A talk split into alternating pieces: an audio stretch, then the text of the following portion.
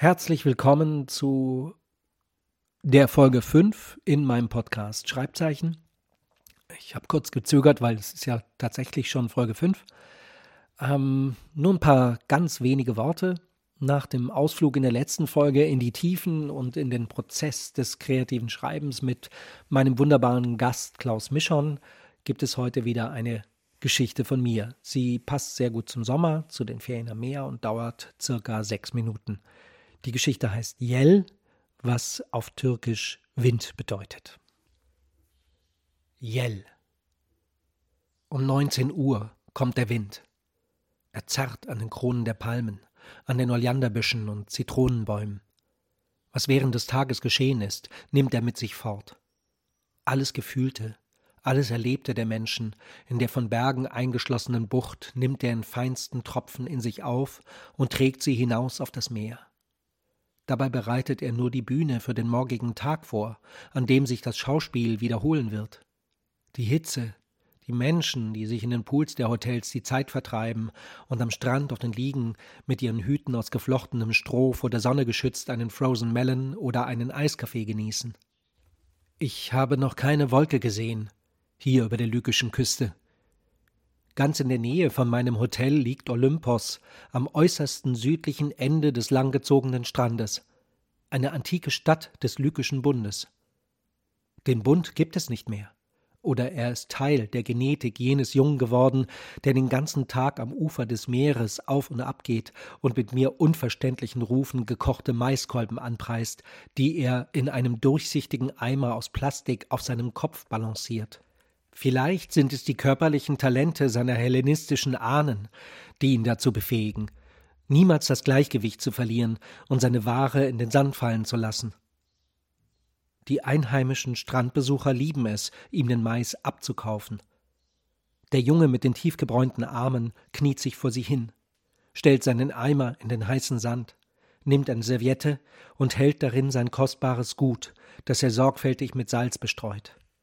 Jede Bewegung ist gekonnt und zweckmäßig. Die Kunden nehmen die Maiskolben behutsam entgegen und nagen bald gar nicht mehr behutsam mit einem an Hamster erinnernden Tempo die leuchtend gelben Körner ab. Morgens kurz vor fünf weckt mich am ersten Tag nach meiner Ankunft in Cerali das Gebet des Muezzins. Jeden Morgen wird er weniger im entschlafenes Bewusstsein dringen, bis der Ruf nach Allahu Akbar nicht mehr ungewöhnlich genug ist, um mich aus meinen Träumen zu reißen.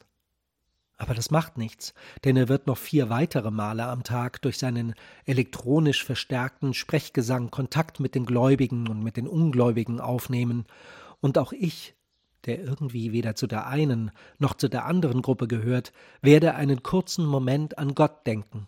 Und das ist eine feine Sache, die ich bei mir zu Hause vermisse, weil das gewöhnliche Läuten der Kirchenglocken nicht mehr dieselbe spirituelle Wirkung auf mich hat. Früher gab es andere Götter hier, die alten Götter der Antike, Zeus und Athene und ganz besonders Hephaistos, der Gott der Schmiedekunst, der Vulkane und des Feuers.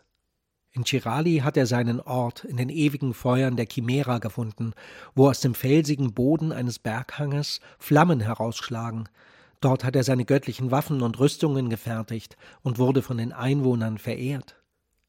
Heute braten die Touristen Marshmallows in den heiligen Feuern und Hephaistos hat sich in seine unterirdische Schmiede zurückgezogen. In seiner Wut lässt er überall auf der Welt Vulkane ausbrechen, verzweifelt und voller Trauer, weil die Menschen nichts mehr von ihm wissen wollen. Hephaistos, ich denke auch an dich, wenn der Muezzin zum Gebet ruft. So gerecht möchte ich sein. Ich atme ruhig und gleichmäßig. Ich spüre, wie die Moleküle, die aus meiner Nase strömen, vom Wind fortgetragen werden. Wenn ich auf dem Rücken im Wasser treibe, ist mein Atem ohrenbetäubend, eine unermüdlich stampfende Maschine, die mich am Leben erhält. Ich halte die Luft an. Bald ist die Panik in mir, der unwiderstehliche Drang, wieder zu atmen, zu leben. Nachts erwache ich, weil nicht genug Sauerstoff da zu sein scheint. Alles in meinem Körper ist auf Alarm geschaltet. Ich schwitze, bin auf der Flucht, dabei ist nichts geschehen, ich schlafe nur. Ich zwinge mich ruhiger zu werden, langsamer zu atmen.